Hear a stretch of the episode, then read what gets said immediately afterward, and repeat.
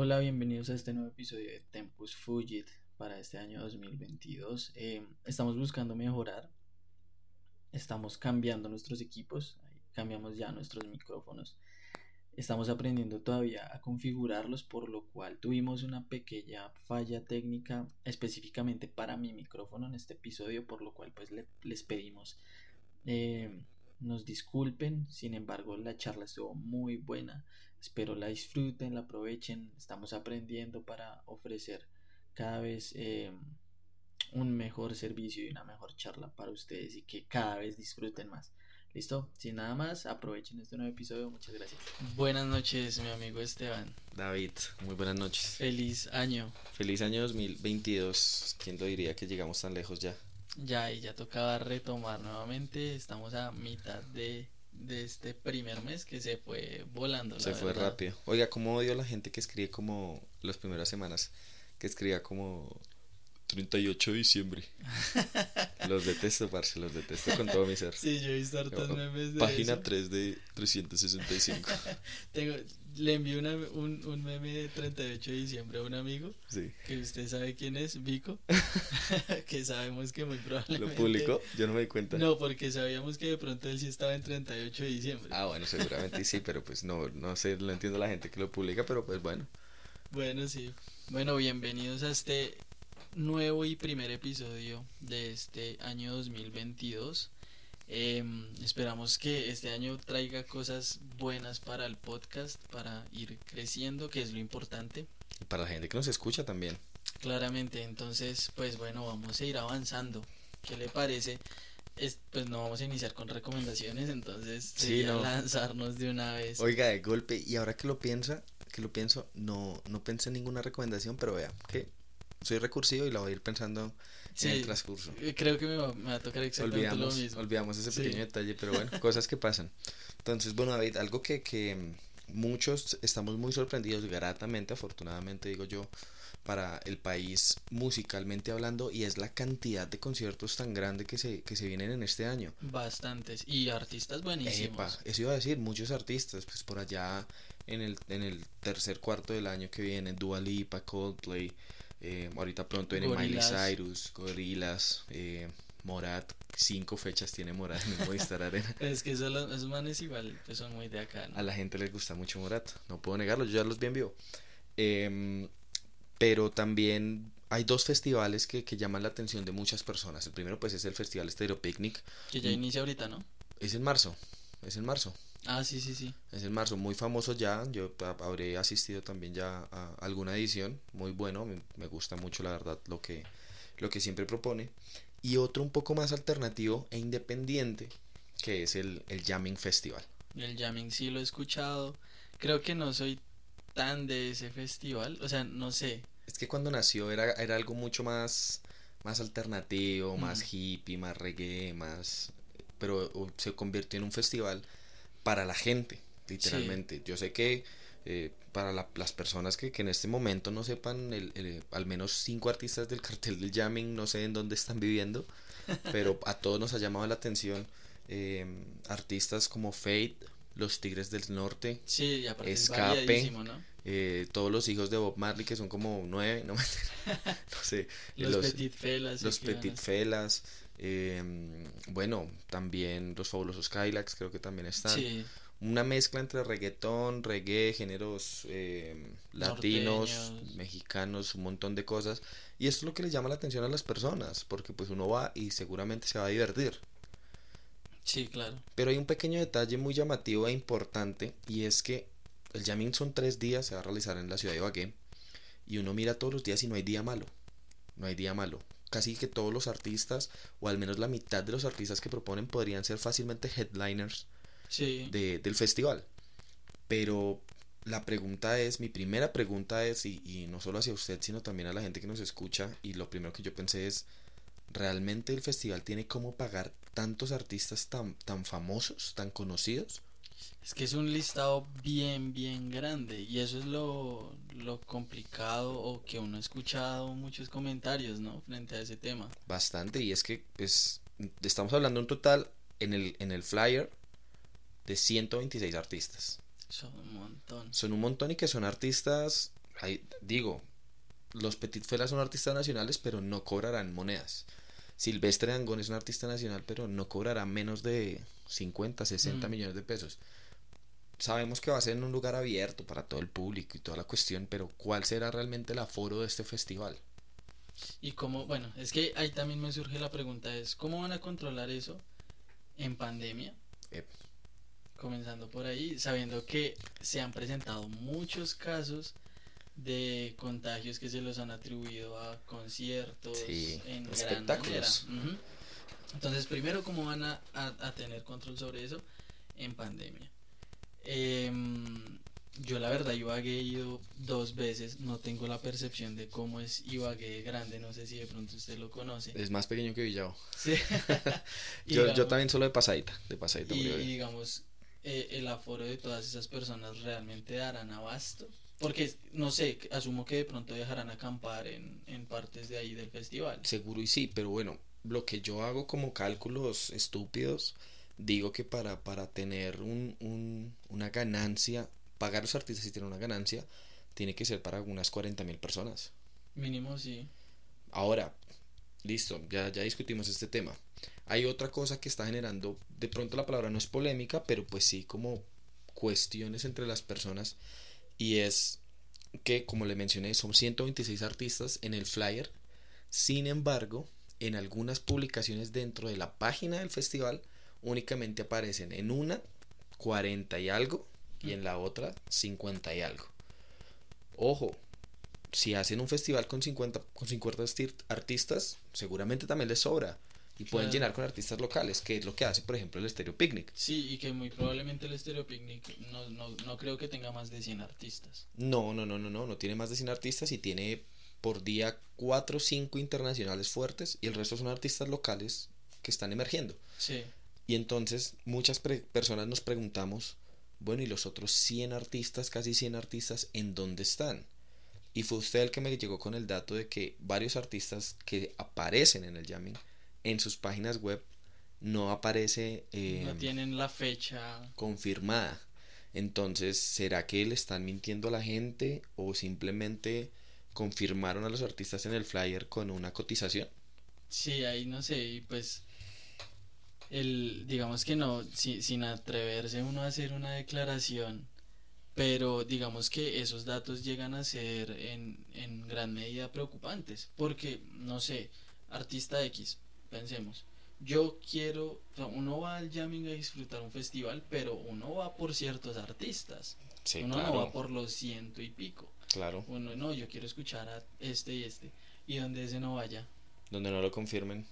y que no es la primera vez que pasa, eh, digamos que estos sucesos así. No sé si usted recuerda uno, creo que se llamaba, se llama o se llamaba como Tatacoa Fest, una vaina así. que era la costa. Sí, Sí. Sé que hubo demandas hacia el evento porque lo que les vendían no se los daban. Ejemplo, pagaban todo el festival y les incluía alimentación, les incluía hidratación, todo, y digamos les fallaban con cosas básicas como la alimentación. Y sé que hubo demandas masivas, por ejemplo, al, al evento, en cosas tan mínimas como cumplirle con la comida a las personas. Ahora, imagínese eso a una escala mayor, que es con un artista. Exacto. Y yo creo que lo más importante lo que usted acaba de mencionar, muchas personas tienen a su artista predilecto ahí y dicen, yo voy a pagar por este día. Por ejemplo, en mi caso, yo pagué la boleta del Stereo Picnic para ver a The Strokes el día domingo. Que a mí el día de mañana me cancelen a The Strokes, yo no voy a ir a ver a Doja Cat. Yo no voy a ir a ver a A$AP Rocky. Por más de que yo sé que son muy buenos artistas, no son mi predilecto. Ese es el dilema. Ahora, eh, ¿qué pasaría si un artista cancela y una persona quiere hacer un reclamo? Ahí viene otro punto bastante interesante. Y es que, bueno, todo esto gracias a, a los compañeros de Sudacas Podcast, un podcast muy bien, bien interesante. Sí. Iba a ser mi recomendación, no mentiras. Pero amigos, eh, nos pueden invitar a un podcast también. Bienvenidísimos serían también. eh, confirma que pues que el Ministerio de Cultura colombiano obliga a los eventos masivos a tener una empresa de boleterías, una tiquetera, llámese tu boleta, llámese Sí. eh, Ticketmaster, como quieran llamarlo, a distribuir o hacerse responsables de estos eventos por las eventualidades que puedan suceder.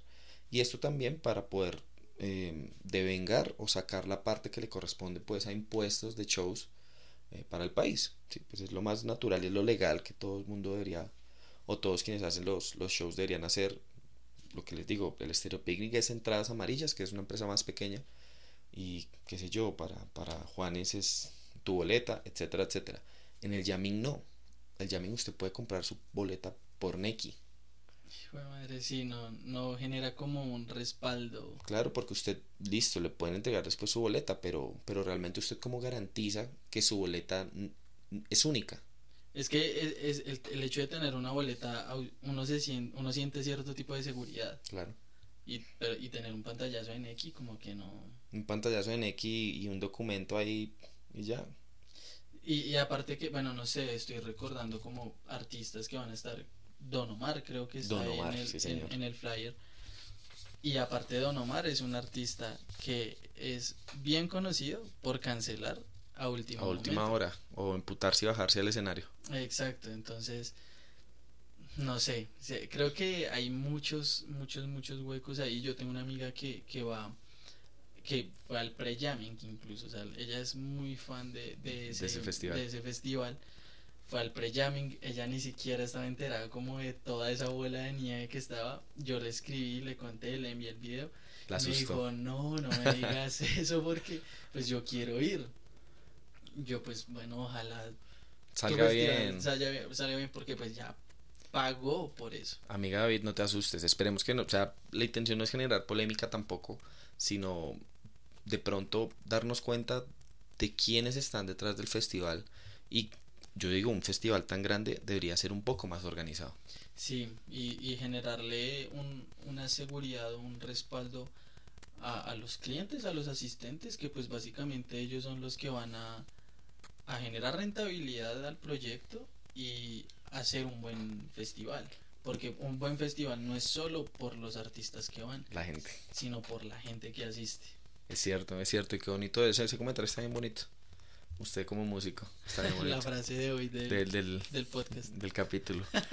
Entonces, pues yo lo único que espero es que sí se haga para la gente que va a ir, porque también tengo conocidos que van a ir y ojalá lo disfruten y, y se presenten los 432 artistas, los 14 hijos de, de Bob De Marley, Bob Marley. eh, todos los 32 vallenateros más famosos del mundo y los 14 reggaetoneros más famosos de Colombia en este momento. Esperemos a ver que todo salga muy bien y próximamente hablaremos de, del festival cuando se haga. Cuando se haga, vamos a hablar del festival y, ¿por qué no grabar algunas experiencias? Bueno, yo a ir al, al, al Stereo Picnic. Uy, sería buenísimo. Voy a grabar unas experiencias para el Stereo Picnic, para el podcast. Uy, aguantaría muchísimo. y las metemos Vale, vale, para que nos empiecen a, a patrocinar, ir a eventos también. Esa sería la idea. Claro, sería ideal. Bueno, digamos que ya cerrando el jamming, vamos a pasar a otro tema. Vamos a salirnos incluso de- del país a, a un tema bastante raro que cuando yo me encontré con esa noticia, yo me puse a pensar en, en- en varias cosas. Ya, ya miraré sus opiniones. Pero es relacionado con un tema llamado la criogenización. Ok. Resulta, anoté los nombres para que no se me olvidaran. Se hizo la tarea. existe una fundación que se llama Alcor Life Extension Foundation. Gran inglés. Gracias. Fundada en legalmente existe desde 1972, o sea, realmente consolidada. Más de 40 años. Exacto. Em, creada por una pareja que se llaman Linda y Fred Chamberlain. Ellos, digamos que comenzaron a interesarse por el tema de la criogenización. Pero ahora, ¿por qué es noticia una fundación que existe ya hace 40 años? Explíquenos primero qué es la criogenización. No todos, Ah, bueno, muy probablemente sí. no todos perdón. estemos al tanto de esto. La criogeni- criogenización básicamente es un método por el cual se genera una congelación de un cuerpo para que no se descomponga, ¿sí? Y mantenerlo, digamos que en condiciones óptimas y que perdure durante el tiempo. Lo que dicen por ahí que le hicieron a Walt Disney. Exactamente, ahí existe la teoría frente, frente a ese tema. Ya ahorita hablaremos Oh, un vea. poquitico más adelante frente a eso. Resulta que eh, el padre de la criogenización, como que ahí eh, es, ellos estaban ahí conoci- conocidos con ese doctor que en este momento se me escapa el nombre, eh, buscaron hacer ese proceso, para mirar en un futuro cómo volver otra vez a vivir. Todos hemos visto esas películas de ciencia ficción en las que uno lo mete en Futurama. Futurama, básicamente, por ejemplo. Ahora, la primera criogenización se dio en el 67, o sea, años antes de como su Hace 50 años, más de como 50 su años. consolidación legal de la fundación, que fue un psicólogo de nombre James Bedford. Y ahora sí ya todo lo Ya podemos dejar al Ya. lado la tarea. La fundación, digamos que su fuerte es este tema de la criogenización. Hace poco salió la noticia de que hay más de 184 cuerpos en esta fundación. ¿Qué requisitos uno debe tener? Y básicamente es como pagar un plan exequial. Usted paga un plan de 55 dólares, supongo que en vida. Mensuales. mm, mensuales. Y listo.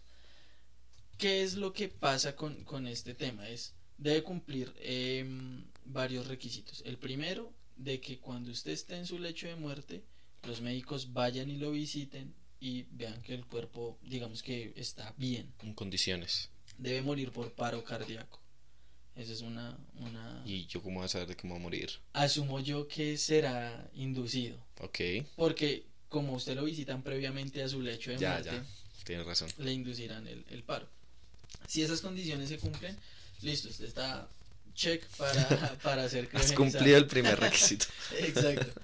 Cuando muere la persona, le tienen que inyectar nitrógeno líquido y bajarle la temperatura a más de 167 grados Celsius para poderlo mantener. A menos de 165. Sí. Y lo no necesita estar conectado a nada porque el nitrógeno líquido le va a, le va a garantizar bien. Eh, eh, digamos que no se va a descomponer. La duración incluso puede ser de miles de años del cuerpo. Entonces los tienen ahí como en sus, en sus tubos, en sus eh, tanques, Cápsulas. algo así, pero son tanques, no son tan, todavía no es tan ciencia ficción. Usted está muerto, básicamente. Sí. Lo que, le, lo que le dicen es, usted entrega el cuerpo con la posibilidad de que si existe la tecnología en un futuro, Lo reanimen. lo puedan reanimar con la tecnología. Se- ellos dicen, en este momento no hay forma de que usted pueda eh, vivir. Volver. Porque, digamos que aparte de las 184 personas, fue una noticia. Resulta que ahorita se han estado como ventilando muchas cosas frente a este tema y resulta que James Bedford, eh, posteriormente El, a el esto... papá de la criogenización, ¿no? No, él fue el- el- la primera persona. Ah, el primer, el psicólogo este. Sí, eh, hubo ahí como ventilación de noticias de que a él no lo criogenizaron, sino que le cortaron la cabeza y comenzaron a hacer estudios de ADN que se perdieron literalmente al estilo Futurama, o sea, le cortaron la cabeza Para ponerla en un tarrito. en un tarrito y ya. Ahora, hay muchas personas en la lista, como alguien muy famoso como eh, este DJ Steve Aoki, es que se llama, Sí, sí, sí. están ahí en la lista para mirar ahí. Yo ahora le hago la pregunta a usted ya generando todo este contexto. ¿A usted le gustaría que lo congelaran y que lo descongel y que si existiera la tecnología en un futuro usted poder otra vez despertarse? Una parte de mí dice que sí, solo por la curiosidad de poder ver, así sea, un poco del futuro. Sí, La curiosidad de poder ver, yo creo que eso me dejaría a mí descansar un poco al, al momento pues de, de trascender, porque es algo que a mí me genera curiosidad, ¿sí? Pero la, parte lógica y consciente de mí me dice que eso es utópico. sí, Eso es una, es una mentira todavía que no sabemos si esto pueda llegar a pasar o no. Entonces, primero uno estar pagando, entonces entregando su dinero en un plan exequial, como lo acabamos de decir, en un plan exequial frío, em, uno estar pagando una mensualidad para no tener certeza de que algo de como esto vaya a pasar, seguramente lo intenten cuando estén 100% seguros. Sí. Y esa era la otra pregunta que yo le iba a hacer. ¿La misma fundación se está encargando como de desarrollar la tecnología o, o están esperando que algún otro loco... Están haciendo estudios, pero no hay como un- una certeza o un avance considerable frente, frente a este tema. Como todo, yo me imagino que primero lo probarán como en animales. Ah, hay animales eh, criogenizados ya, que los dueños dijeron, yo quiero que mi gato, mi perro, esté criogenizado para en unos años también podérmelo reencontrar. Estaría, estaría interesante pues saber eso, sé que sé que, sé que suena cruel, pero pues yo prefiero que se, que se hagan las vainas como deben ser. Entonces, e, estoy como entre esas dos, como entre sí, como entre no. La parte curiosa a mí me, dice, y sería chévere, porque no creo que tampoco uno se criogenice a esta edad. También. Y que... a los 60, 70. Sí, no sé, eh, ¿usted ha visto una película, de hecho, nueva que se llama Don't Look Up? La de... Sí, sí, sí, yo me la vi. La de Leonardo DiCaprio, muy buena. Con Jennifer Lawrence, sí, a mí me gustó muchísimo. Muy, muy buena. Me, me puse a como a pensar en eso de, de que uno no se iba a criogenizar a esta edad y de una pensé en esa película. Cuando, es que no sé si eso es un spoiler. No, ya, ya, ya está, ya, bueno, ya rato. Al final, cuando ellos se van en la cápsula, la mayoría de los que se descongelan son viejos. Sí, son viejos. Oiga, sí. Entonces, ahí digamos yo también pienso en eso. Primero, uno no está en la edad como para ponerse a pensar en eso. Digamos, personas como Steve Aoki no creo que esté pagando un plan de 55 dólares. No, seguro él mantendrá la suscripción premium. Exacto. Em, para algo que, pues bueno, primero es totalmente incierto. ¿Por cuánto tiempo lo va a estar pagando? Y la mayoría de las personas que van a querer eso, pues van a ser personas ya muy adultas, muy probablemente por, no sé, tal vez en cierta medida la ambición.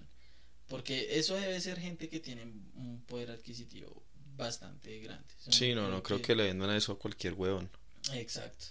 Entonces, no sé, me parece bastante curioso. Yo no me sentiría tal vez tan confiado en decir hágale. Atraído.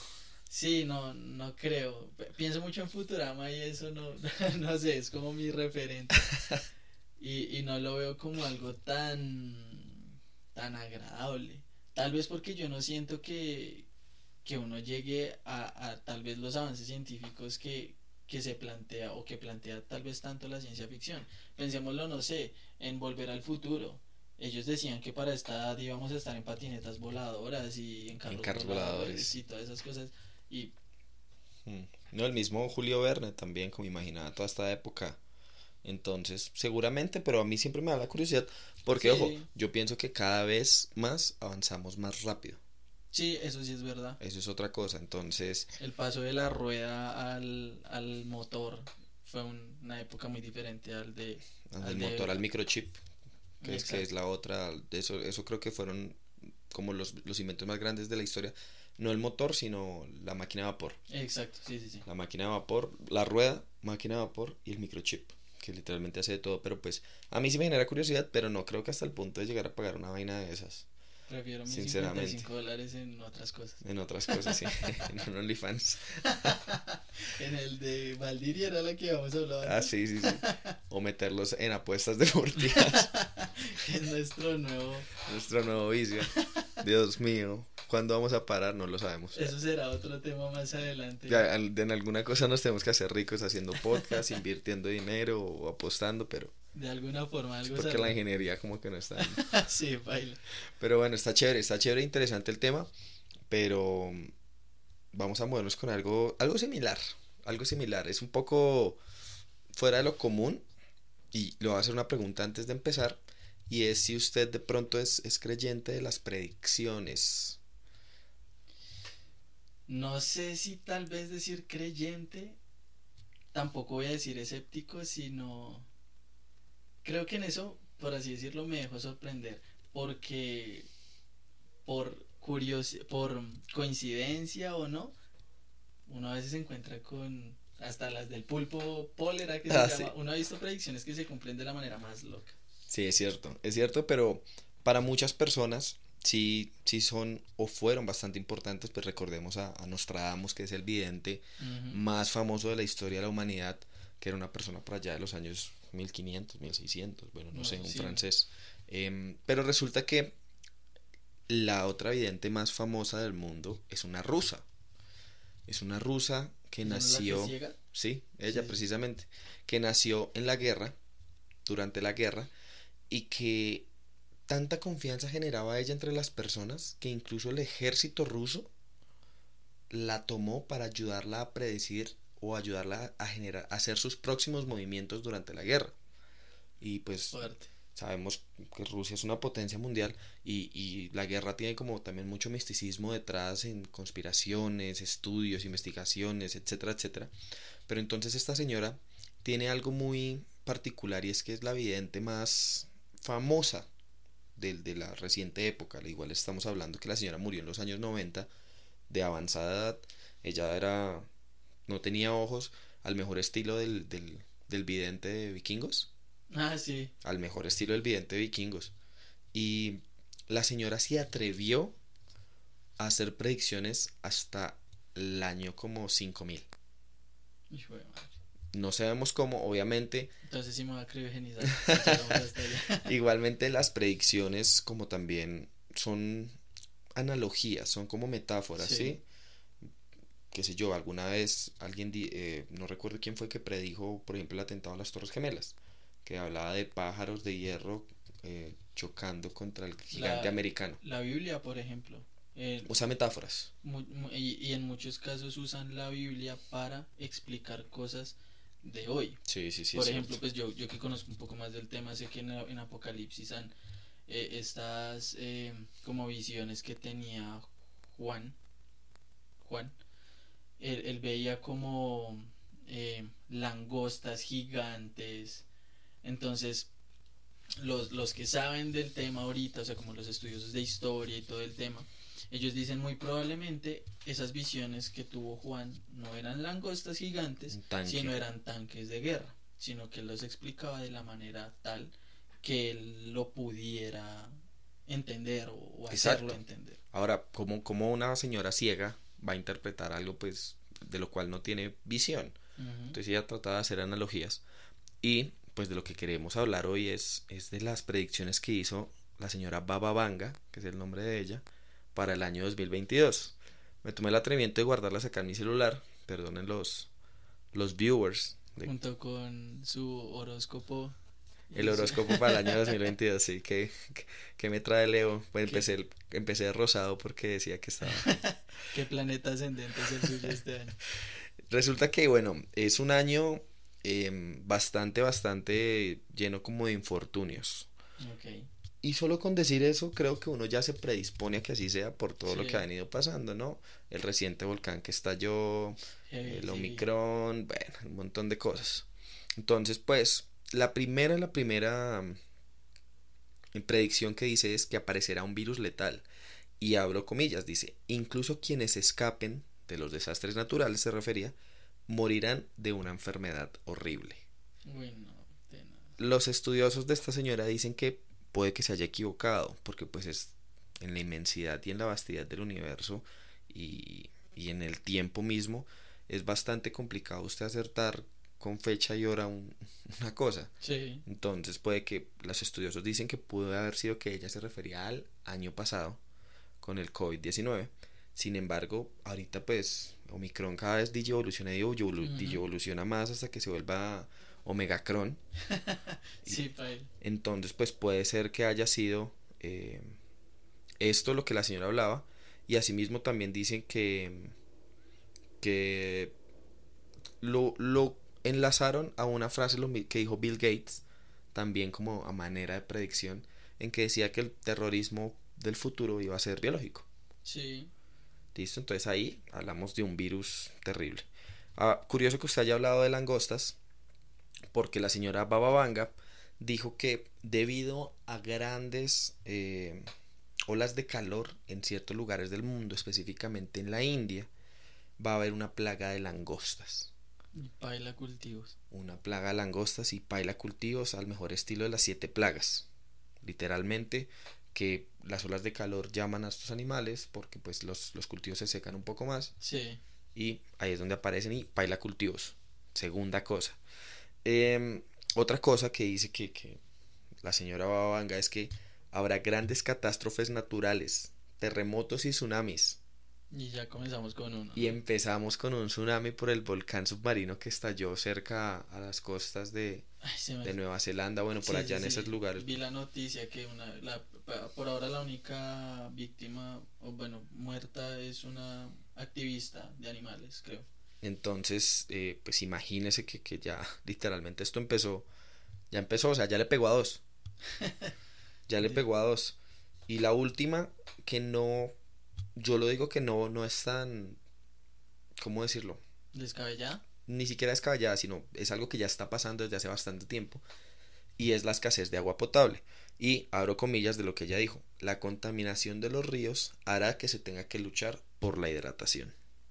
Eso está fuerte porque hace dos años ya comenzó el agua, ya se metió el agua en la bolsa de valores, ¿no? Exacto. Ahora luego nos van a poner el aire. Eso está, está fuerte, están fuertes esos, esas predicciones. Una que le gusta a usted, otra, otra que cae, acá hay otra. Esta sí es la última verdad. Dice que dominará la realidad virtual. Y voy a leer textualmente. Una última predicción de la pitonisa sobre lo que veremos en el 2022 será una amplia adicción a las pantallas y a la tecnología en general. Y eso que, bueno... El metaverso. El metaverso, porque de por sí somos unas personas, así la mayoría de las personas digan que no, somos unas personas dependientes y adictas a la uh, yo sí, yo soy adicto. Y, y yo creo que cuando hablo de, del tema adicto no me refiero, no sé, a estar consumiendo Instagram. la necesidad. Sino que uno ya lo necesita. Para mirar su dinero, para revisar, organizar una cita, hacer una reservación. Ahora sí le sumamos a eso este avance al tema del metaverso. Yo creo que de eso podemos hablar en otro capítulo más a fondo. Sí, sí, sí. Porque es algo que yo todavía también desconozco, pero entiendo que es realidad virtual pura y dura. Y, e, y es una realidad y es algo que no va a parar y es algo a lo que nos tendremos que acostumbrar y en su momento meternos. Uf, espero que no. Yo sí soy muy muy reacio a eso. ¿Será? Yo soy muy reacio a eso porque siento que, que a pesar de que todo es, es sensibilidad a, nivel cerebral, eh, el órgano léptico también juega un papel bastante importante para la sensibilidad. De... vio que el Elon Musk ya está haciendo estudios con cerdos de chips conectados al cerebro. Sí, no, pues no sé, a mí eso sí me da como, no sé hasta qué punto el ser humano pueda disfrutar igualmente por una sensibilidad neuronal a algo real. No lo sabremos hasta que lo experimentemos, pero como le digo, yo creo que eso lo podemos dejar para otro capítulo. Pero pues eso fue lo que nos dijo la señora Baba Vanga. Hasta las 5 que le conté, ¿le parece descabellada alguna? No, no, no, no, y, y creo que es que no sé, por eso le digo, no soy escéptico. Eh, digamos que me dejo sorprender por, estos temas porque es, es, muy raro. Y ahí tal vez nos metemos muy conspiranoicos con el tema, pero. Mucho. Uno, uno ve muchas de estas predicciones en, en muchas cosas. Pongamos el ejemplo más sencillo y tal vez más chistoso de todos, como para calmar el tema, y son los Simpson. Que le pagan a la gente, incluso creo que es en Inglaterra, para que vea los Simpson y encuentre nuevas predicciones y le han pegado a un montón de predicciones. Pero, por ejemplo, yo me acuerdo mucho que había un capítulo de South Park, a mí que me gustaba tanto esta serie, en la que abiertamente hablaban de eso y había un man que decía como en un programa de televisión y el man decía, vean, es que yo, uno no tiene que ser un, un vidente para pegarle algo. Y entonces tenía un público como unas 100, 200 personas y el man comenzaba y se tocaba la cara y decía, aquí hay alguien llamado Juan. Y el tipo decía, hay muchas personas que llaman Juan ay, sí, yo, Juan, y de casualidad, ¿usted tiene una, un familiar que se llama María? Sí. sí, mi mamá. Y así, entonces el man comenzaba a lanzar vainas al azar y dice, son cosas que pasan muy a menudo. Entonces, tipo decía, básicamente la reflexión era, yo decir que de aquí a tres años van a haber catástrofes naturales. Pues es algo que muy probablemente pase. Es algo que está pasando y va a seguir pasando. Y ya, y ya que lo menciona por ese lado, también yo creo que muchas de las predicciones pueden estar pegadas a historia realmente. digamos que tal vez alguien que conozca más nos puede comentar. Educar. Eh, frente al tema, pero entonces pongamos el caso, la Biblia, el calendario maya, que son cosas que incluso el mismo Nostradamus probablemente se haya pegado para dar sus predicciones. Que no solamente deben existir estas dos, sino deben existir muchas, otras muchos, muchas otras culturas que dan sus predicciones hacia el futuro de, de eventos frente a los cuales muy probablemente esta señora Baba, Manga. Baba Manga, ella, eh, dio sus predicciones porque muy probablemente tal vez conocía todos estos... Eh, estas bases o tenía estas bases. Y, es lo que le digo, si, si usted se le acerca a una persona y sin conocerla la mira y le dice, en su familia alguien va a tener una enfermedad muy grave en los próximos 10 años seguramente va a pasar porque todos nos enfermamos, señores. Sí, eso, eso es verdad. Pero es que queda en la cabeza de las personas que, uy, es que me lo dijo hace 10 años. Y es, es que yo creo que ese es uno de los temas con los cuales más fácil se puede llegar a convencer a la gente. Claro, pues es que timadores hay en todo lado. Y ahora quiero hablar de eso precisamente. Pro predicciones de esta señora que no se cumplieron.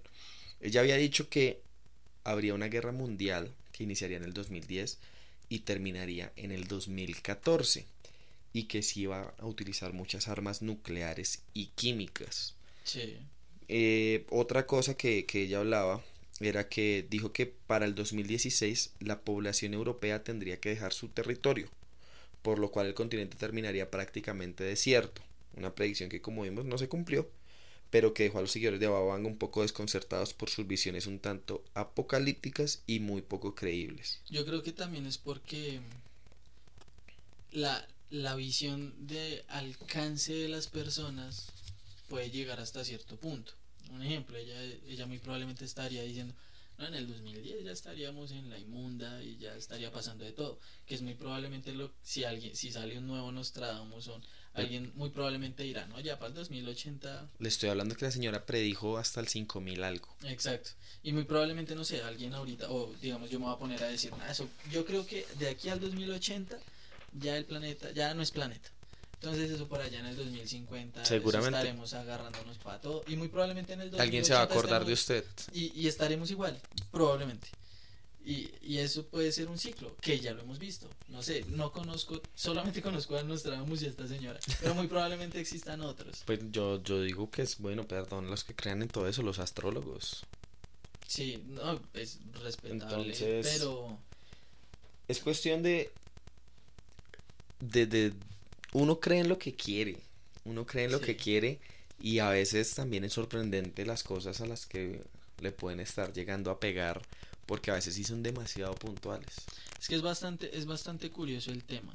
Yo creo que uno no lo debe tal vez extrapolar más de lo que debe. Sí, Porque si hay muchas personas que se preocupan bastante, bastante con estos temas y si nos ponemos, digamos que más peligrosos con esto, pues hablamos de todas esas sectas que se reúnen y no, no sé si recuerdo una noticia, que creo que fue como en el año 2000, en 1999 creo que A fue. los del Y2K, Sí, lo, del, lo del virus que iba a acabar con todo lo tecnológico. No, no, no, no. Era Ah, una secta otros. que decía que en el 2000 iba a llegar el Mesías. O sea, ya ese, ese era el día de la, de la llegada del Mesías en el 2000. O sea, y se hubo un suicidio colectivo en una finca Ah, de Estados sí, Unidos. sí, sí, sí, sí, sí, lo escuché, que claro. los papás, eh, digamos, Con los hijos y todo.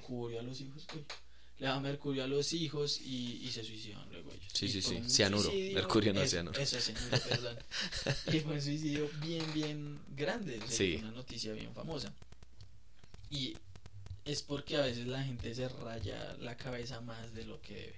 Porque incluso la persona que dijo, o sea, que creó la secta también murió Se suicidó. se suicidó junto con los demás. Entonces yo creo que uno no debe llegar a, a extrapolar más de lo que debe todas estas predicciones que uno ve. Tal vez dejarse sorprender. Yo por ahora me dejo sorprender con los Simpsons y sus, y sus predicciones a las que le pegue. Señores, no se rayen, es el consejo que les da David. Sí, No no, sé. sé usted qué piensa del tema. No, lo que le digo, yo siento que, que hay cosas que sí son bastante sorprendentes y que a uno lo dejan boquiabierto, pero hay otras que, como le decía y le mencionaba, no son complicados de yo decir como Colombia va a sufrir un gran problema económico durante este año. Bueno, pues ya lo estamos viviendo, señores, y la, la economía del país cada vez se va más a la mierda. Entonces, no necesito yo ser ni economista, ni vidente, ni nada para decir esas, ese tipo de afirmaciones. Y que muy probablemente también se pegan de cosas que no les va a quedar tan fácil comprobar. Exacto. que es lo mismo que le pasa a la gente, bueno, aunque ahora sí ya es más fácil por temas científicos, pero la gente antes creía mucho que en el fondo del mar eso teníamos krakens, Ah, sí. el- los monstruos, mejor dicho, más grandes de este mundo, y ya los científicos ahora salieron, a- o o bueno, hasta hace poco yo me enteré que dicen, no, entre más fondo necesitan cuerpos más pequeños para poder sobrevivir. O más deformes. Exacto, entonces la gente antes se estaba pegando de que mejor dicho por allá al fondo eso quién sabe qué monstruos no tendríamos. O civilizaciones que viven en otros lugares, pero bueno. Eso es otro tema. Eh, son, son, son temas distintos y, y, y bueno, ojalá el 2020, 2022 sorpréndeme. Como Sí. la publicación floja que, de la que hablábamos al principio. Entonces vamos a sorprendernos con, con recomendaciones para cerrar este primer capítulo y yo ya, te- yo ya tengo la mía. y es musical. De la usted primero. La mía es el nuevo álbum de The Weeknd. De The Weeknd no lo he escuchado. Se llama Down FM, Down FM pues. eh, y es bastante conceptual. Porque, pues como tiene el nombre FM, FM, hace referencia a una radio.